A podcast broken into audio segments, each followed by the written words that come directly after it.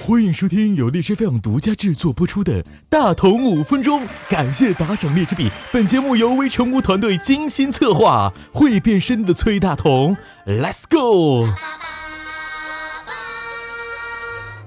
能不能给我五分钟的时间，把节目听到最后再循环一遍？你送我荔枝币，我很欢喜。再来一点弹幕，我们一起飞起，起起起起！今天我们说的话题是：为什么总会有人撕逼？有个古老的故事，曾经是这样描绘到的：一群人。坐等孔雀开屏，等啊等，等啊等，等啊等，终于孔雀开屏了，大家纷纷拍手叫好，好美哇，好美！欢呼声还未落下的时候，一个声音悠悠的升起：“你们只看见开屏的孔雀，没看见过开屏孔雀的屁股吧？屁股吧？要多丑有多丑啊！哼哼哼哼哼。”呃，这个看完这个段子后的我，十多年来每次看到孔雀，总是情不自禁的想到孔雀的屁股，进而想到了那位编写这个段子的作者。那为什么会有人这么热衷于拆穿、揭破和撕逼呢？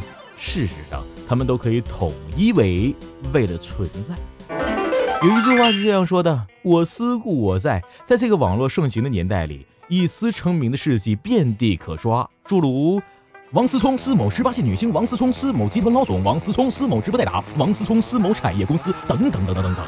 王思聪这位国民老公，万达集团的长公子，正是通过这一系列的撕逼活动，博得了人民大众的眼球，也将万达集团推至人前，一举两得，可谓是撕逼的最成功典范。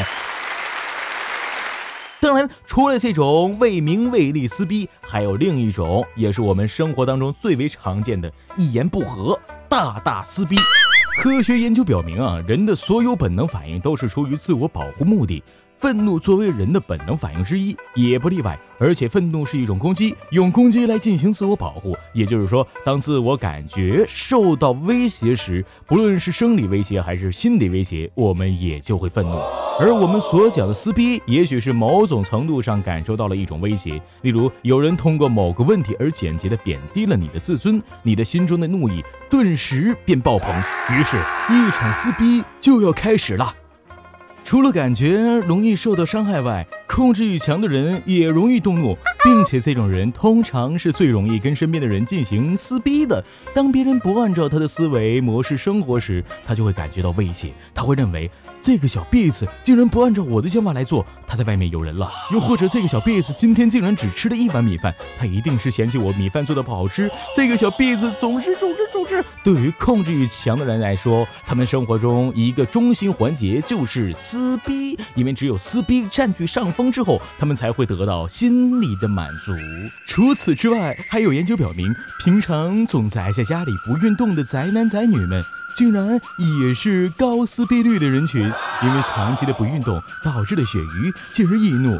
上述几种人，你是否也在其中呢？如果有，要抓紧调整了。尤其是第四种的各位小耳朵们，可要抓紧运动了。好了，本期节目就到这里了。我说你听，大同五分钟，这才刚刚开始。